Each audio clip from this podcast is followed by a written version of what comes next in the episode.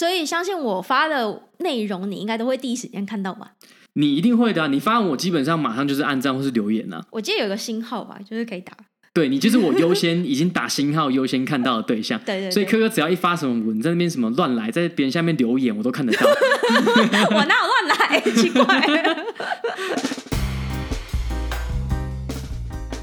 欢迎收听戏骨轻松谈，Just Kidding Tech，我是 Kenji，我是柯柯，在这里会听到来自戏骨科技业第一手的经验分享，一起在瞬息万变的科技业持续学习与成长。我们会用轻松的方式讨论软体开发、职涯发展、美国的生活以及科技公司的新闻和八卦。想要了解戏骨科技业最新趋势的你，千万不能错过哦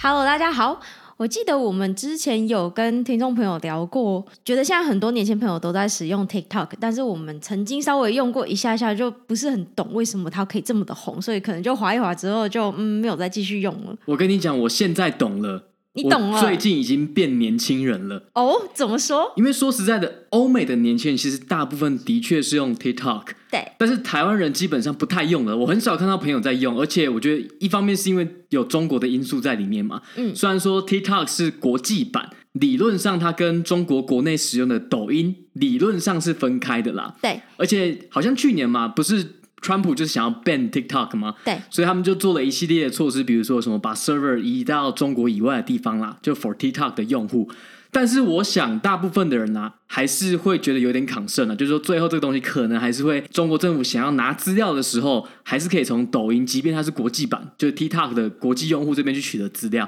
我觉得是因为台湾跟中国的一些政治因素，大部分人就不喜欢这件事情发生，所以不会想要尝试 TikTok。但是呢，我最近就入坑了。那我入坑的原因是因为前阵子我不是去就是公司我们组内的员工旅游吗？对。然后我们就是那时候就在 New Orleans 的时候，有几个同事就是他们就是重度的 TikTok 用户。哦。那因为他们年纪也比较符合，他们就是大学毕业刚出来工作两三年，就是算是还在那个年轻人的范围，青春洋溢，所以就很喜欢滑这个 TikTok 上面的视频。对。然后他就跟我说。Kenji，你一定要用 TikTok，这上面实在有太多有创意的创作者了，真的跟其他的 social media 都不一样。然后我就说，真的假的？我觉得就只是另外一个 social media，就只是另外一个短影音平台这样。对，因为说实在，你在 YouTube 上也会看到嘛，对。然后你在 Instagram 上面现在有 Reels，也会稍微看到这些短影音。对，那当我的确下载了 TikTok 之后呢，我就是算是有黏住了啦。但是我并不是算是那种整天都挂在上面的，我现在就是至少会有分一点，我平常使用 Facebook、Instagram 的时间就跑到 TikTok 上面了，就是睡前划一下的那个时间。对，然后我就觉得，哎，他们真的。上面的很多影片是非常的有创意，就是你在 YouTube 跟 IG 上面看不太到的。就像我们昨天不是看了一个很酷的，就是影片很像是 ASMR 的，就是视觉版。对，就是你只是看到一个人把冰箱整理的很整齐，然后会发出一些 ASMR 的声音，然后就整个哎，好有创意哦！就你一开始看会觉得说，这是什么东西？对，我记得我一开始点开那个影片的时候，它是从擦冰箱开始嘛，我就觉得非常的疑惑，但是。因为他下面有想说，你要看到我开始洗水果，你再做决定。所以我就想说，好吧，他都叫我要撑过一开始的几秒，然后看到有洗水果的那个地方，我就想说，好，我就继续看好了。结果边看就，哎，突然发现越来越有趣咯，因为就看着他慢慢的把他买回来的一大袋 grocery 很整齐的摆放到他冰箱里面，然后是很快速，就是咚咚咚咚噔噔噔噔，就是把所有东西慢慢放进去的时候，哎，应该说很快速的整齐放进去的时候，突然有一种那种秩序感，就觉得嗯，有一种很想要继续看下去，突然就很开心，对。就有一个 moment 看着看着，哇哦，原来这么看起来无聊的影片，经过它的剪接跟这个节奏下去，哎，其实是很有趣的。没错，然后等到我看到洗水果那边的时候，我就突然了解为什么他要叫我看到洗水果这边，因为真的觉得很棒。对，所以就是有很多种，我觉得在其他平台比较不会看到的这种创意，然后在 TikTok 这种短影音的形式上面就发挥的我觉得淋漓尽致啊。然后像很多艺人啊，像很多电视台，他们很多新闻第一手的消息，现在也会放在 TikTok 上面了。所以你会觉得说这是一个新的形式。然后以前你就会觉得说，呃，在我还没有用之前，就是说哎，可可能只是年轻人会这样做，然后可能只是暂时的。可是你要想，如果这一代的人比较年轻人都是用这样的短影音的形式的话，对，那势必很多这种主流的媒体啊，很多这种艺人，他要跟他的粉丝互动，就会移到这种比较新的平台上面了。对，就是其实也不能只是想说，因为这是年轻人在用的东西，那我已经没有力气去了解了。其实，如果是希望可以跟新的一代做互动的话，要了解他们在想什么，或甚至希望可以从他们身上赚钱的话，这个就是一个必须要去了解的趋势嘛，要主动去开始关心他。对，所以我现在用着用着，我现在也觉得我变年轻了。哦，我觉得这样还蛮棒的。不过我自己当然是对隐私还是会有一些 concern 嘛。嗯，所以就是你注册的时候可以选择几个方法嘛，就是用你的 Gmail 账号啊，或者是 Facebook，然后或者是你用电话号码，或者是 email。对，那我自己就是不想要让它跟我已有的 social media 的资料做结合，所以我自己是使用电话号码。那我知道电话号码其实有很多的方式可以去推敲到你这个人的很多资讯啦。对啊，对，但是比如说像我的 Facebook 就没有绑定我的电话号码，对，所以我觉得电话号码的确会有一些我的个人资讯，但是不会像是 Facebook 知道我知道的这么彻底。所以我当时就蛮有印象的，我当时刚 sign up 的时候就觉得说，哎，这些影片就是那种你以前很常看到的那种，比如说 trick shot，就比如说一些很很酷的投篮，或者是打桌球，就是一些。诶，可能针对大部分的人，他可能入门的时候会看的一些影片。对，那那种影片就是我看着看着，其实觉得蛮无聊的。但是我就随随着我慢慢这样筛选，它衍生法就自动根据我对一些影片的反应，然后去慢慢的找出，诶，我有兴趣的影片，然后慢慢的，诶，越来越来越看有兴趣。那甚至说，我发现，即便大家看到 TikTok 好像很多都是很无脑的，但是我发现有蛮多那种，比如说教你那种一分钟，比如说就跟你讲一些人生的一些小 tip，或者一些赚钱的方法，或者是说，比如说你 Microsoft 的 Excel 有些什么诀窍，有什么那个小 tricks，你可以更快的、更有效率完成你的工作，这样。对，就变成是以前我会觉得说，哦，这种短影音呢，你可能就是看了就忘记了。但是上面的确有一些知识性的，有人就会把一些演讲的片段截取下来，诶，然后就看到诶很多那种很励志的演讲，它的一些精彩的片段。所以我觉得以前你会说，比如说我们会觉得知识的不同的渠道会有那种高低之分嘛？比如说你看书的，你就觉得说，哦，你们怎么看 social media 截取知识？这不对啊。然后你看 Facebook，因为 Facebook 比较多是长文章的形式嘛，对，你可能就会去鄙视说啊，看 TikTok 这种短影音这种无脑的方式，其实根本就没办法吸收知识，就是也有一个鄙视链存在这样。对，但是你会后来会发现，如果假设啦，短影音变成是之后主流大家吸取知识的方式，就跟脸书取代了很多书籍。我们现在看到很多人看书，他可能不会不见得是直接去买书。而是在脸书上看别人分析完读过的一些心得。你说那种摘要，就比如说一千字摘要，让你十五分钟读完一本书这种东西。对，而且其实 Facebook 还蛮流行这样的长文的分享。对，就是人家看完的心得，加上自己的一些感想嘛，就变成是人家消化过，然后觉得把重要的点列出来的。很多人其实是看这个，而不会去真的看书。那我觉得同样的趋势是有可能，比如说在短影音上面呈现的嘛，就变成说，哎，现在大家要找到一些最新最有趣的知识。或者一些冷知识，其实就搞不好就会从短影音上面。所以我们要想的是，诶，比如说我们以前看书啊、看演讲学到的知识，诶，他们怎么样利用短影音的形式，让你去更好、更有效率的学习。嗯，对。不过我自己是认为，因为有一阵子我也很喜欢看那种人家写好的书摘，就觉得我自己好像省了很多时间看，就是省了一本看书的时间，然后我就还是可以得到这本书的精华。但我自己后来是发现，我真的看完一本书，然后有自己的想法，跟我去看人家整理过后的。精髓还是不太一样的形式啦，但是我觉得不得不否认的是，不同形式呈现出来的知识，其实会对你来讲有不一样的启发，这个倒是真的。因为有时候你如果看完一本书，你再去看人家的摘要，或者是看他用影片的形式呈现的时候，其实也是不同的方法帮你在复习你的知识，或是可能会从另外一个你没有想到的面向去看。所以对我来讲，其实是不一样的吸收知识的管道。对啦，其实我同意，我觉得不会是说一个方式取代另外一个，反而是说你在不同的媒介，比如说你同样是一本书，你可能是可以直接去看一本书，或者是看脸书上别人分享的心得，或者是有人整理成短影片形式帮助你吸收。但是我觉得这这种就是多管齐下，因为很多时候你会发现很多概念是一样的，对，只是你要用不同的形式，或是透过不同的人来跟你讲很重要的道理，所以。就是一个不同的方式，然后我觉得其实最好的吸收方式，当然还是你要自己输出了。当然还是你要，比如说自己去看过书之后，你自己输出，讲给别人听，讲给朋友听。这样子才会是你吸收最好、最有效率的方式。嗯，因为说实在的，被动的吸收，我们在那边不管是效率再怎么高，不管你是看短影片，不管你是看文章，或者是直接去看书，如果你只有输入，但是没有输出的话，其实很容易在你脑中就遗忘了。嗯，但是不得不说，这种短影音的形式在传播知识，或者是至少传播讯息的速度，又是最快的，应该是现在最快的嘛。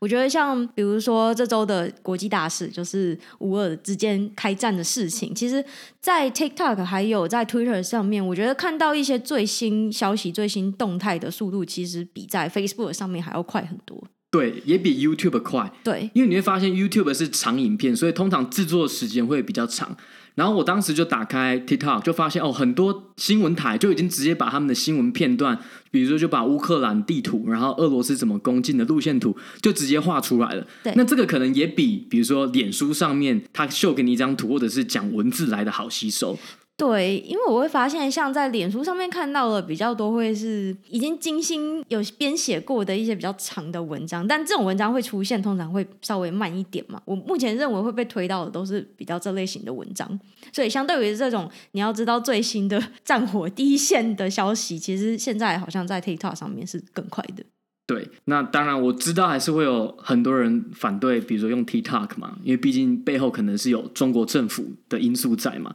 但我自己的立场就是说，因为像比如说 Facebook，它其实也受到很多抨击，比如说它收集很多 data。那我觉得 TikTok 其实收集 data 的方式的确有可能会比 Facebook 先进嘛。因为我记得我最近看到一个研究，就是说。当你在打开 TikTok 的时候，它可能会把你的很多资讯一样送到第三方的网站去追踪你的行为。除了你在 TikTok 本身的行为之外，他可能也会去利用，比如说你 device 的资讯，还有你的 cookie 的内容，就知道说你在其他的地方浏览了什么样的讯息，然后进而来推荐说有趣的短影音给你。对，我觉得他这这方面可能也是不输 Facebook 啦。嗯，但是我觉得。一般人呢，大部分的人呢，即便我们再怎么样 care 隐私，其实我觉得很难做到说你真的把你的隐私做到最好。我看到有一个最极端的方式，就是说，比如说你就是不使用 Google，不使用 Facebook，不使用任何这种有机会追踪你的方式。那这样的话，其实你生活基本上就变得很艰难。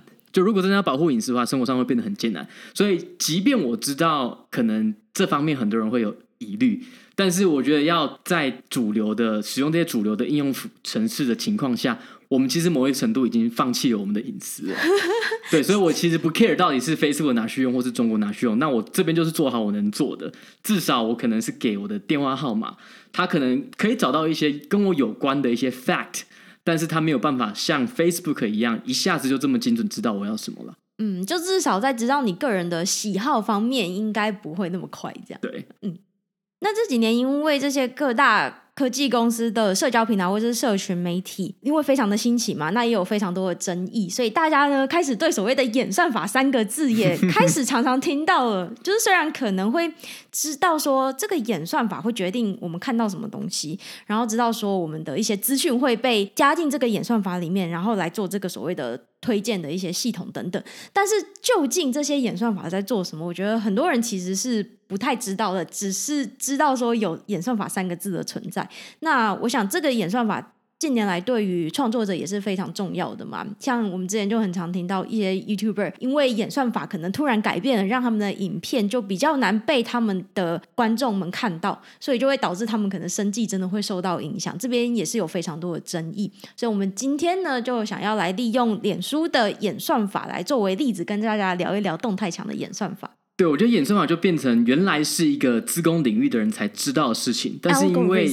对 algorithm 听起来很帅，对，但是就是因为这几年大家都使用脸书，大家都使用 YouTube，所以这个名词就变成是一个，哎，大家就知道说，哦，演算法可以控制我们看到什么。对，但是我觉得还是比较少人知道说，比如说以我们今天要讲的为例啊，就比如说脸书的动态墙到底是。经过什么样的过程，就一步一步去筛选出你喜欢或者你觉得他觉得你可能有兴趣的内容，然后推给你看。那我们这边就是以脸书做例子啊。当然，比如说 YouTube 会有自己的演算法，然后因为每一个平台呢，它可能想要优化的优先顺序，它的 target 比较不一样。那我们这边就先以脸书为例。那如果之后，比如大家对 YouTube 有兴趣，或者是对 TikTok 他们的演算法有兴趣，大家欢迎留言告诉我们，我们可能会做另外几集来讲这些不同社群平台演算法。嗯，是的。不过我觉得值得一提的是，这些所谓的演算法背后的概念，就是我们。回到它的最高的 level，就是它为什么会有这一套演算法，其实概念都是还蛮相似的，就是它会有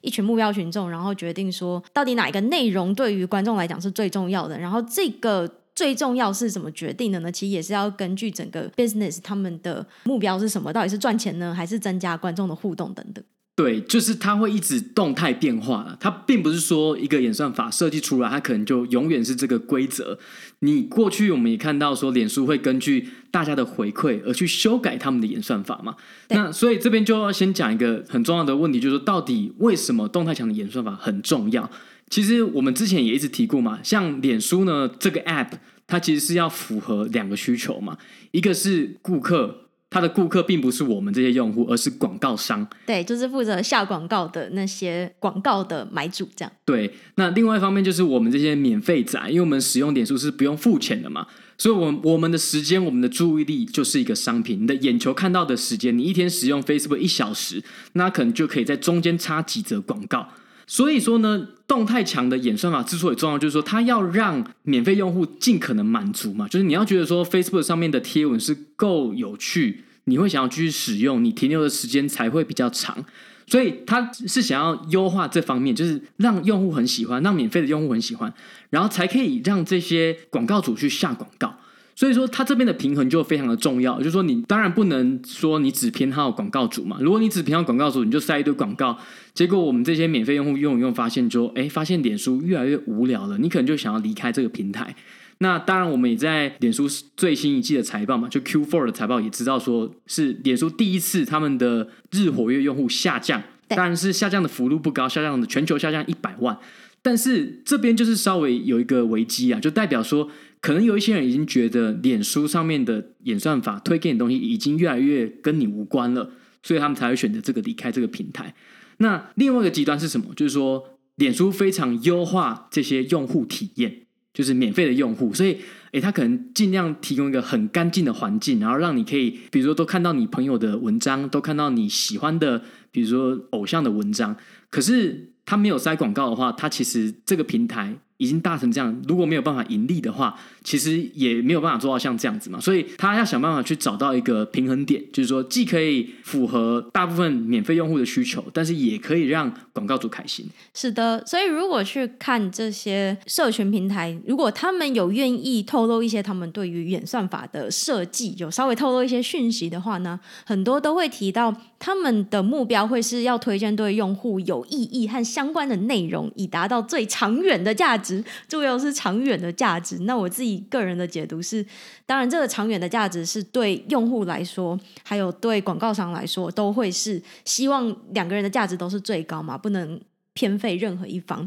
那对用户来说，就是他们可以看到更多好的内容，对他们自己有相关的内容，就愿意花更多的时间在这个平台上面。那这样子。对 Facebook 来说呢，就有更多的注意力可以卖给广告商了，广告商也更愿意下广告，所以长远的价值其实理想上来说是对所有人来说都是最大化的。对，但是我觉得这边就是会有个吊诡的点啦，就是当很多比如说过去几年我们看到脸书有很多争议嘛，对，比如说关于仇恨言论啊，然后大家就会开始吵说言论审查。就变成是这些，反而是大部分，比如说媒体或者是脸书的免费用户施加给脸书的压力，所以他们变成是，其实这方面跟他们的广告业务就是有点，并不是广告主在抱怨，但是反而是这些大部分免费使用的群众在抱怨说，哎，你怎么可以，比如做这样的言论管制？那当然，他不管怎么做，他如果管管太严，大家就会说你一言堂；他如果不管，然后又会有另外一派人抱怨说，哎，你怎么放任这样的平台？就是有这些仇恨的言论嘛，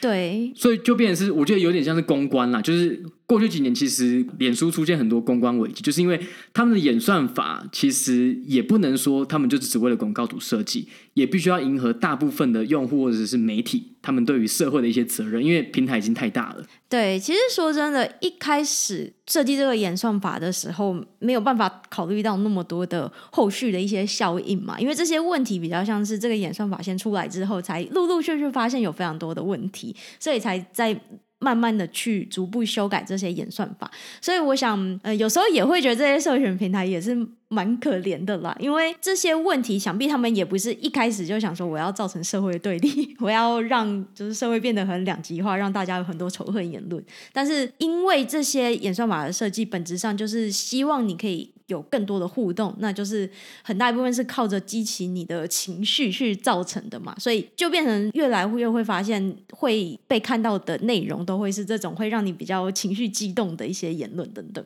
那我们回到演算法本身好了，我们先来看看脸书的演算法到底演进的过程是怎么样。因为现在是二零二二年嘛，其实脸书是二零零四年就已经成立了，那那个时候其实还没有所谓的动态墙。还没有这个动态的涂鸦墙存在。一开始，如果大家有看社群网站那一部电影的话呢，可能就会知道说，Facebook 一开始是从哈佛大学出发的嘛。那时候马克还在那边就读。那一开始是为了好玩，就把他们就做了一个网站，是可以把学生的资料都放在上面。然后呢，他们就开始评比，就是女生们看起来怎么样啊？这个女生比较好，还是那个女生比较好？所以就在学校之间开始。慢慢的流传，然后逐渐的传开，有这样子的一个网网站存在。那那个时候比较是把大家的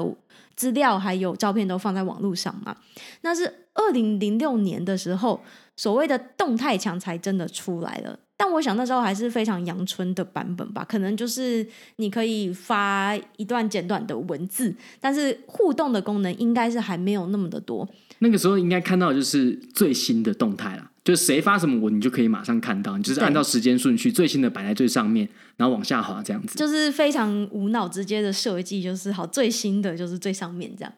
那直到二零零七年的时候呢，就推出了暗赞的这个功能了。那我们应该都是在有暗赞功能之后才开始，就是加入脸书的啦，才创立了脸书的账号这样。对，我们是大学的时候才开始用脸书嘛，那那时候就是大一、大二以后的事情了，所以我们用的时候应该都已经是开始有暗赞的功能了。没错。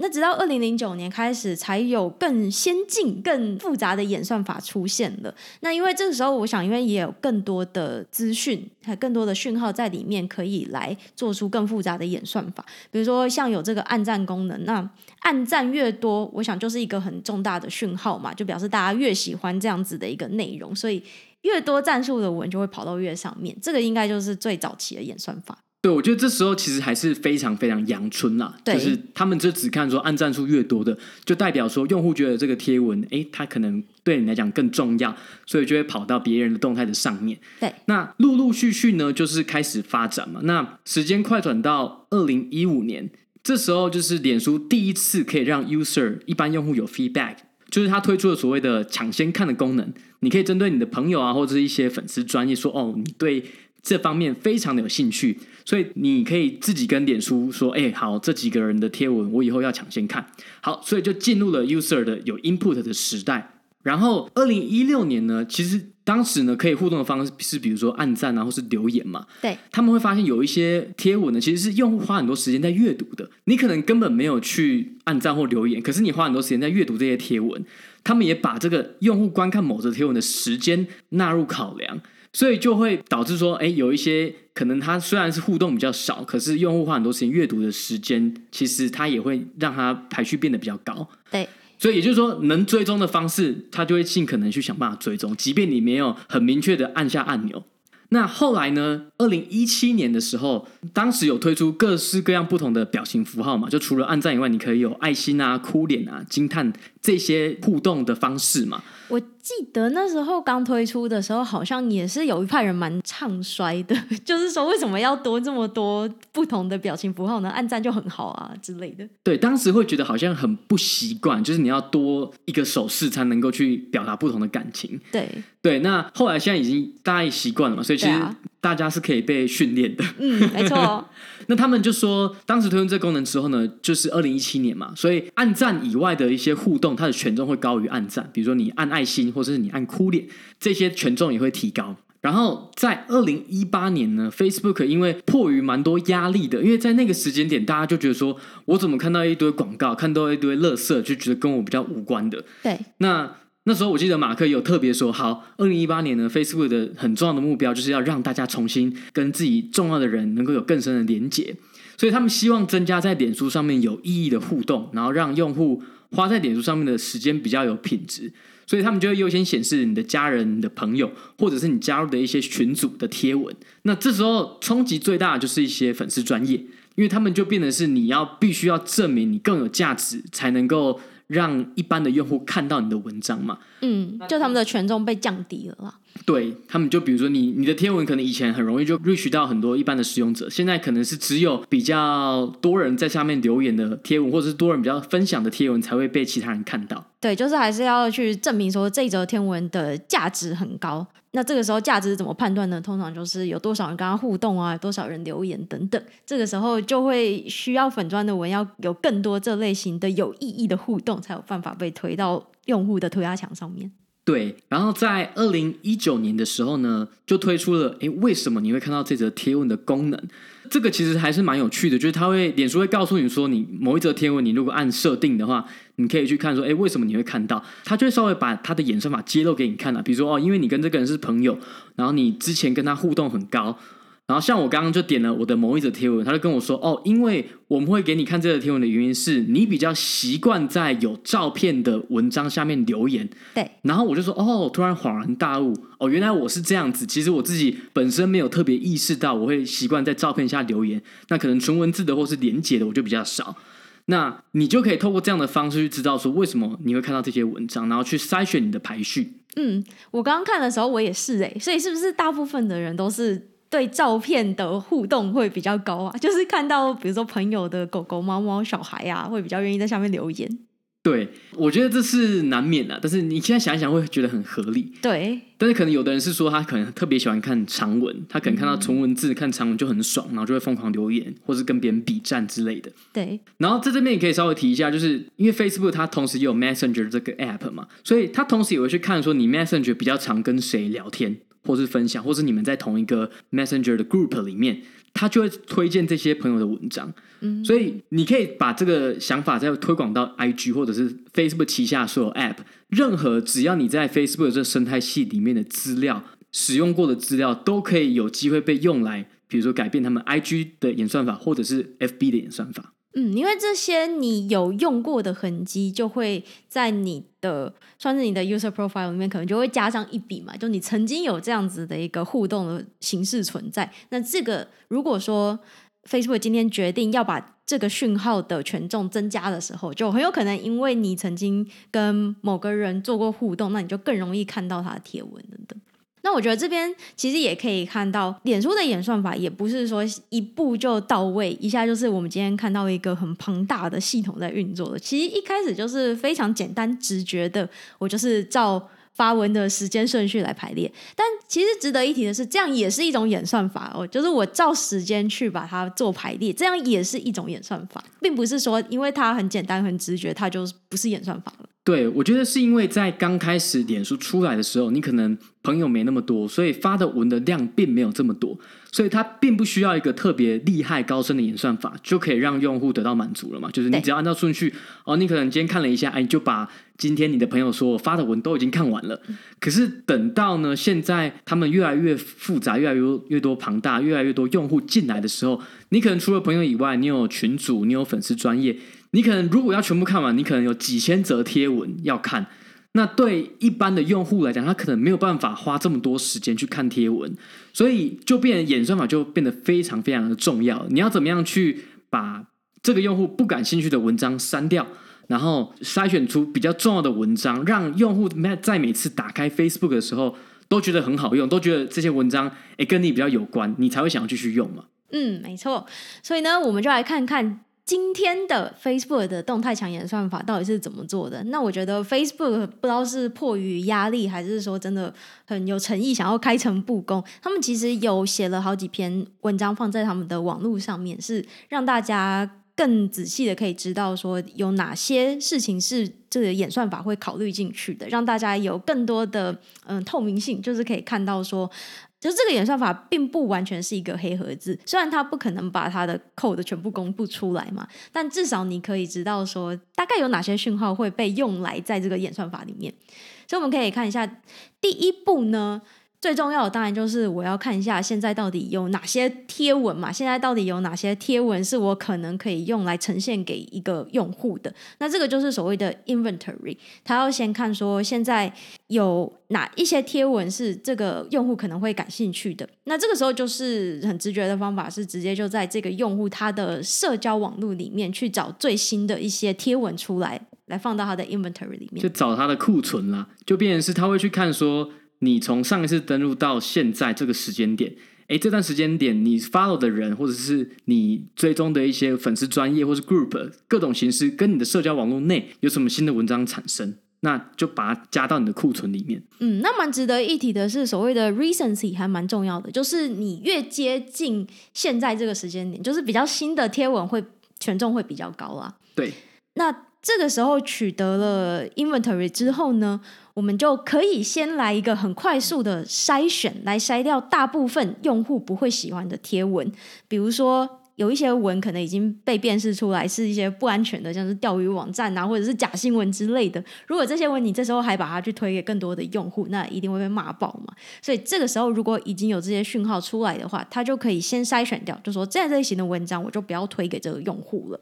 或者是说呢，有一些用户你可能会。直接 unfollow 了一些 page，或者是说你之前已经有说我不要再显示类似的文章，那这个时候也可以先做一个很快的筛选。那这个步骤会选出大概五百则的贴文。那为什么要做这个步骤呢？因为你有没有做这个步骤的话，你可能有上千上万则贴文嘛。那我们通常在看 Facebook 的时候，你一打开的几秒之内，它就必须要把这些文章都筛选出来，然后排序排好呈现在你面前了。所以这个处理的时间是非常短暂的。如果它一次有好几万则贴文要这样子放到你面前的话，其实这个系统会负荷不来。所以它必须要先有一个机制，可以很快速的先选出最有可能的几则文章。那要怎么很快速的选出来呢？就是先用一些很基本的 role base 的方法来做选择。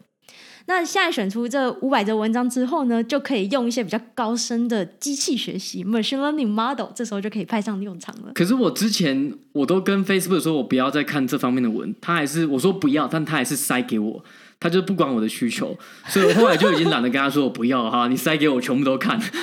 是哦，我觉得有时候我塞说这个我不要再看，他有的时候会听我的话。但如果是比如说我就是购物行为最近很猖狂的话，他还是会继续推给我 商品。对，所以我后来就放弃了啦，因为可能我觉得好像对。朋友的贴文，你说不要，他的确就会比较少推。嗯、可是对一些广告，因为像我就很讨厌看到一些广告，我就是看到不喜欢这类型的广告，但我不知道是怎么样，可能他们的广告系统有没有到这么及时就反映我的偏好设定，所以就常我说我不要之后，我还是看到类似的广告出现。可能他们就是下比较多钱买广告吧。对，就是他他有给钱，我没给钱，所以就我只能闭嘴。没错，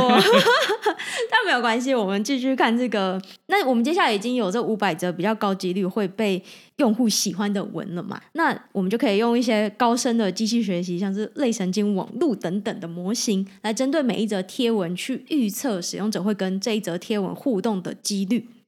那这个时候呢，就。之前刚刚讲的一些互动的形式，比如说按赞啊、留言、分享，或者你在这个荧幕上面停留多少时间啊，你有没有去点连接等等，这些讯号呢，就会被用在这个机器学习的模型里面来预测你。最后，这个使用者会不会跟这则贴文互动？它的几率是多少？那这个几率呢，其实就会是一个重要的分数，因为最后演算法在呈现贴文给你的动态墙上面的时候呢，就会按照这个分数来由高到低往上到下来呈现给你看。所以通常你的第一则就是它预测出来你最有可能互动、你最喜欢的文章。对，这边值得提的一件事情是说，每一则贴文呢，它会根据你。不同的互动方式会有不同的几率嘛？比如说，可能某一则贴文你可能不太可能按赞，可是你有很高的几率会留言，然后你有很高的几率会点连结。等于说，它每一则贴文会根据你的行为会有不同的维度。就我们刚刚有提到嘛，你可能会按赞，你可能会留言，可能会分享，或者是你会分享到你的 Messenger，这都是你可能可以对这则贴文的互动方式。对，那它就会针对。你这些不同的方式，每一个会给出一个几率，对，所以算是一个蛮复杂。他今天可能会有新的互动方式产生，比如说，假设他很想要 promote IG 好了，嗯，他可能就想说，你有多少的机会会 cross post 你的贴文，这则贴文到 IG。那假设今天呢，他如果想要让很多人这样 cross post 到 IG 的话，他说不定可以调整这样的权重。就是它可能重点会摆在那个 feature，而不是按赞或是纯粹分享这样子。没错，所以刚刚讲的这些不同种互动形式，最后应该都会有一个几率嘛，做出这种互动的几率，所以它背后都会有一个机器学习模型去预测它产生这样子的互动的一个几率。所以从工程角度来看的话，每一个都是个别你可以不断的去精进的一个机器学习模型嘛。那通常在公司里面呢，就会有不同的呃机器学习工程师或者是 data scientist 去负责这些模型的开发还有改进。对，所以它其实就是相当于是说，你对这些不同的互动，你会有不同的罚钮嘛，就是你可以转高或转低，因为它每个会有不同的权重嘛。对，所以我记得在一八还是一九年的时候，Facebook 就特别说，以前是按赞是占很大的比重嘛，权重很高，那可能后来就要改成说，我要多一点互动，所以就是留言。所以你就会看到说，现在比如说像我们自己的专业，就很多垃圾机器人在那边留言，然后在那边 tag 另外一个粉砖，这就是某个情况下是演算法出来的产物。就是因为 Facebook 会调高你留言的这个比重，让这些有留言多的这些贴文会比较浮现在别人的动态墙上面，所以就会看到很多很聪明的诈骗机器人就开始在那边肆虐，真的就防不胜防啊。对，所以很多人的确会怪 Facebook 啦，就是说他们哎怎么不处理这些事情？但是其实他们不管做什么样的形式，就他们只要演算法一有一些改动，然后偏好某一个类型的。因为这么大的平台，就是会有很多这种诈骗仔会想要赚钱的人，就会利用这个演算法，然后赶快哎想出一个新的方式，让你的贴文跑到最上面。对，就是想办法去找到系统面的规则，然后让他们可以得到优势的方法去做这些，就是有点像是挟持了这个系统啊。对，好，我们刚刚讲到是每一个贴文选出五百则贴文嘛，好，根据那些互动呢，有预测它的几率，最后根据这些不同的几率，有不同的权重，算出每一个贴文还是会有一个分数嘛。就针对这个用户呢，这五百的贴文会有一个分数嘛，然后接着基本上是按照分数由高到低排序嘛。对，那它还会有什么样的考量？就是在显示到你的动态墙之前。好，那这边有可能有一个情况，就是分数高的可能都是同一个类型的内容，比如说可能都是影片，或者都是长文章，或者都是。短文章在，或者都是一些谩骂内容等等。那这个时候，如果你把这同类型的内容都一次性的全部秀给这个用户看的话，很快发生什么事情？很快就觉得无聊了嘛。所以这个时候你就很容易就看一看就不想看了。那这个时候你如果不再继续使用脸书，对脸书来讲就是一个很大的损失。所以为了防止这个事情发生呢，通常还会去注意说，推给用户的内容必须要是有变化的。就是我可能要推一个影片，我可能也要推一个是连接形式，或者推一个是照片的，然后再穿插一个文字。那在中间呢，再插一点广告进去，神不知鬼不觉，让你也会看到这些广告。所以内容的丰富程度也是考量的很大一个重点。没错，所以我们现在目前就大概知道有几个步骤了。我们再稍微很快速的复习一下，就是第一步呢，先找到跟这个用户。过去他从上一次登录到现在这个时间点，你打开脸书 App 之间有什么新的文章、新的库存，然后先用很基本的演算法筛掉一些，比如说仇恨言论啊、谩骂言论啊，或是钓鱼网站，或者是你之前就跟脸书说过你不喜欢看到这类型的文章，选出大概五百则左右。接着就是刚刚柯柯讲的，就这五百则贴文呢，会针对每一则贴文去做比较详细的分析。去算出每一个互动的情况，比如说按赞啊、留言或分享，它的几率是多少？那根据这些几率，每个行为会有一些不同的权重，最后算出每个贴文的分数。那由高排到低，这个是最主要演算法。然后最后就是再稍微让它更有变化一点，就把它有一些影片，你总不能说全三面都是影片，你可能看完第一个影片，你就下面两个你就不想看了嘛，嗯，对不对？所以就会说，哎，一个影片搭配一则贴文，搭配一个有照片的。然后让它看起来更丰富多元一点，然后最重要的就是一定要插入广告，这样子你才可以让脸书大大赚钱。对，那这边可以补充一点，呃，其实他在选择贴文的时候，刚刚说大部分都会选择比较新的文章嘛，就是你上次登录之前到你这次登录之前新发布的文章。但是如果说是在你上次登入之前的内容，它有一些新的变化，比如说有更多的人 comment 啊，或者是嗯、可能被更多的人分享啊，那这个时候它又有可能在这一次你登入的时候，再度回到你的涂鸦墙上面。哦，对对对，然后还有可能你上一次你可能登录的时候，你可能只看了两三则，你可能剩下没有看。对，那那些没有看过的，还是有机会会在这一次你新登录的时候秀给你看了。没错，对，因为如果你上次虽然你可能时间很短，你可能上次可能刚好在搭捷运，你可能准备要下车，结果你只有三十秒，你就看了两则贴文，那剩下没被看到的，虽然是上一次提供的东西，但是他们可能觉得这个贴文也够重要。就会显示到你最新一次登录的动态墙上面。嗯，是的，所以其实这样子讲一讲，演算法好像也没有那么高深莫测嘛。其实就是你所有可能可以收集到的讯号，中间帮他设定一些规则，根据你想要达到的目标再去做，比如说权重上面的调整，那最后就会是呈现在你涂鸦墙上面的那些内容了。对，但是我相信我们现在讲这些绝对是简化过很多很多的版本。哦，当然当然，因为我相信他们每一天呢，可能比如说你在不同的国家会有不一样的大事情发生，没错，或者是每一个国家有不同的法规，他们可能都要定期的跟政府合作，比如说有一些内容要下架，对，或者是他有很多样要考虑的点，所以我们这边讲的规则可能只是。他们其中一个很小很小的一个部分了，对，或者是说今天有一些 PM 或者是工程师，他们想到一个新的 feature，或者是想到一个新的排序方式等等，那他们也会可能先 run 一些 A/B testing 来看看，做一些测试，说这些新的功能会不会嗯是可以达到更好的效果，或者是效果更差，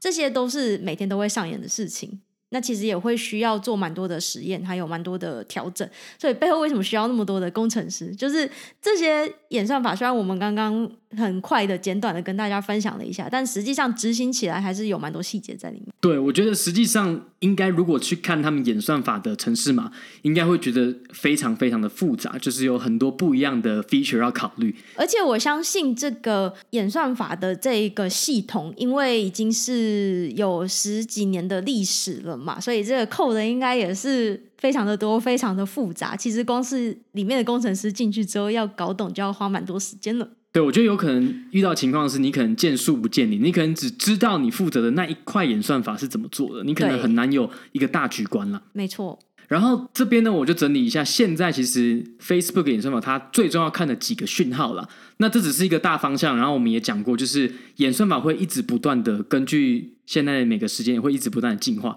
但是我觉得主要会有四个讯号了，就是第一个是你跟这个人发文的人，你常不常互动。不管是你的朋友啊，或者是你这个群组，或者是你的粉丝专业追踪的对象，你常互动的人，你常常在上面按赞留言，他就会比较常推这样的讯息。所以相信我发的内容，你应该都会第一时间看到吧？你一定会的啊，你发完我基本上马上就是按赞或是留言啊。我记得有个星号吧，就是可以打。对，你就是我优先已经打星号优先看到的对象，对，对对。所以柯柯只要一发什么文，在那边什么乱来，在别人下面留言，我都看得到。我哪有乱来？奇怪。对啊，他现在都会优先推给我你留言的一些东西，所以我也可以看得到你在干嘛。正常互动，正常朋友正常互动。嗯嗯。对，然后第二个当然就是根据文章的类别，比如说可能是影片啊、图片，或是纯文字连结，这都是不同的文章类别。那其实像脸书之前有一段时间就很喜欢推影片的内容，因为他们在那段时间就发现影片的成长很高，用户的粘着度很高，所以这个文章的类别也是会随着时间不一样而改变的啦。哦，而且影片其实还有分，像是如果是 live 的影片的话，那个权重就是特别高的。对，但是我觉得现在我比较少看到 live 了。我觉得现在好像，嗯，我觉得因为我们的朋友圈边比较少在 go live。对，所以现在 Life 的来源就少很多了啦。嗯、然后第三个呢，是这个贴文本身的受欢迎程度嘛，就是比如说这个贴文就已经其他用户都非常的喜欢，都非常疯狂按赞、互动、分享，那基本上你看到几率也很高。是的。那我觉得这也蛮重要，就是说，就是稍微打破同温层啊，就变成说这个世界现在最红的事情是什么，你应该也会第一时间在你的动态墙上面看到。对。然后再来第四个。当然，就是我们一直提到的发布时间，理论上越新的东西，你就是会越容易看到。对啊，不然谁喜欢看一些旧文啊？十年前的文章，应该没有人想看吧？对，除非有人在十年后稍微再留言让它浮出来。对，不然大部分我觉得你基本上脸书发文过一个礼拜就变成是历史了，你就很难找到了，你再也找不到它了，只能到自己的墙上去找。对，总之呢，这是我觉得这四个比较重要的讯号了。但是我自己我不知道你有没有这种感觉，像我用完 TikTok，可能那个太刺激、太好玩了，声光效果太太足了。对，就是有太多我可能没看过的东西，就很新鲜的东西。对，现在我再回来看，我是真的觉得脸书越来越无聊了。不知道你有没有这种感觉？啊，我其实也是觉得越来越无聊，但是好像上瘾了就还是上瘾了。我每天还是会定时打开。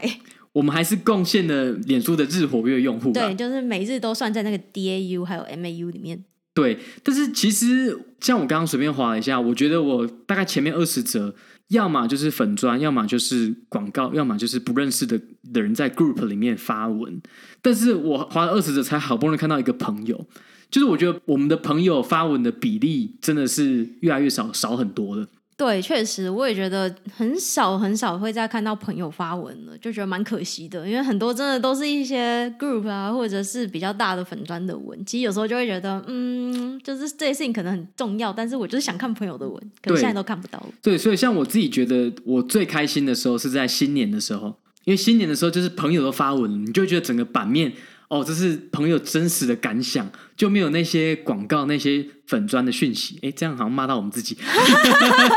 对啊，对，就是你会看到你的朋友的文啦。那那我觉得这是比较可惜的部分，就是大部分人已经越来越少发自己生活动态的 update 了嘛。那这其实就反映在我们刚刚有提到，就是说脸书第四季的日活跃用户首度下降嘛。它原来是有十九亿三千万人。变成是十九亿两千九百万人，就少了一百万呐、啊。那少的幅度是很小，没有错。但是就是代表说，已经有一些人跟我们有一样的感觉了。嗯，就他们觉得脸书的文已经越来越跟他们没有关系了，越来越没有共鸣了，就越来越不想用了，用的次数跟频率越来越少。对，所以就稍微会慢慢的离开这个平台。那我觉得这也是社群媒体要遇到一个问题，就是说，当你的用户已经越来越多，然后用户年龄也慢慢变大的时候。其实里面的文章的内容就会是有点被定型了嘛。对，我自己也觉得，像因为演算法，虽然说我们是被动的被推荐嘛，但是这些演算法也会反过来改变用户发文的习惯嘛。对，就变成是你你会觉得现在脸书是一个越来越公开的地方，所以用户就会越来越少发自己跟自己切身相关的事情嘛。因为你会觉得说啊，大部分人都是在这边啊，比如说你看了某个新闻的感想，比如说看到最近。俄罗斯打乌克兰，大部分是发表对这件事情的感想，就变得比较像是一个公众的平台，然后发表自己的意见，反而不是发表自己对自己生活的一些感想了。对，可能跟大家开始比较注重隐私也有蛮大的关系。对，但是就会变成是这些演算法在设计的时候，可能一开始没有注意到，这是一个长期不好的后果。就是你可能一开始的想法是说，哎，那我就推给用户看到一些，比如说一些广告。或者是一些新闻，那这方面久了之后，这种演算法也不是说改就改嘛，那就变成是说朋友跟家人就比较少发文，那这种事情可能是不可逆的，你可能就养成一个习惯，就是说你在脸书上大部分只是看那些讯息，而不是发文。对，就变成你刚刚讲的，养成了一个习惯之后，就算他现在反过来发现，哎，不行，我还是要增加朋友跟家人的发文的权重，但是。已经没有文了，所以你就算再怎么增加它的权重也没有用，因为就是根本没有那个内容的存在。哎、确实，就是你演算法现在做的再怎么好，都已经来不及了，你就已经没有来源了嘛。你的用户、你的朋友的发文就是来源嘛。当没有来源的时候，就算你演算法现在做的再怎么精准。无聊的内容经过排序还是无聊的内容，真的，所以就变成这些朋友家人发的文，他可能已经不在 Facebook 上面发表自己比较日常生活的分享，就是他已经习惯性不分享，或者是他把这些内容移去其他的平台去分享。对，我觉得其实像去年那时候 Clubhouse 出来的时候，就是你看大家就会有那种感觉，就是当一个东西是新的时候，你会想要跳进去试试看，然后你可能会。本来你不会在 Facebook 上讲，是你可能会在一个新的社群平台上讲。对，那当然现在 Clubhouse 已经基本上近乎凋零了啦。但是你会知道说，大家会因为在一个新的地方，他可能就会讲出或者是写出他之前在旧的平台上不会有的内容。就是他的习惯可能会有改变。就是他因应这个平台，他会改变他平常比如说发表的一些习惯，或者是讲话的习惯等等。对，那所以我觉得啦，虽然说我们现在还是每天用，但我觉得会到某一个时间点，我可能也会就不会每天打开脸书了。对，然后可能会每天，目前可能会变每天打开 TikTok 之类的。时间越来越多，比重越来越高，这样。对，有可能会有这样的事情发生。然后最后开始自己在上面发短影片。不要不要，先不要，我觉得还是太害羞了。太害羞了，我会觉得好像，毕竟影像还是有一点太公开了，这种感觉。对，就是你会不想露脸啦。虽然说，我觉得我们露脸应该是还 OK，这 这是什么意思？你说自己还能看这样吗？就是还还可以上相，还可以看，还算上相啦。OK，但是我觉得我，我觉得我不想要到，虽然我觉得想太多，就我觉得我们可能不会到大红大紫啊。嗯嗯。但是你你露脸之后，就会有有一些个人隐私，就是你不会想要在。公开场合被人家认出来之类这种感觉，嗯，是这样没有错，嗯，有时候很邋遢的出个门，赶快买个东西回来。这时候如果遇到认识的人都很尴尬了，何况是粉丝之类的。我觉得我现在就是每次回团都觉得就是超棒，就是可能有时候你睡很晚，然后穿着拖鞋，然后去附近就是吃早餐。我觉得这是这些名人很想要做的事情。对，就这些你已经有名气的，你反而会回来珍惜当一般人的感觉。应该会哦，虽然我没有真的跟这些人聊过了，因为你会看到他们很多访问都这样嘛，他们很多事情就变成是，比如他们不太能搭捷运，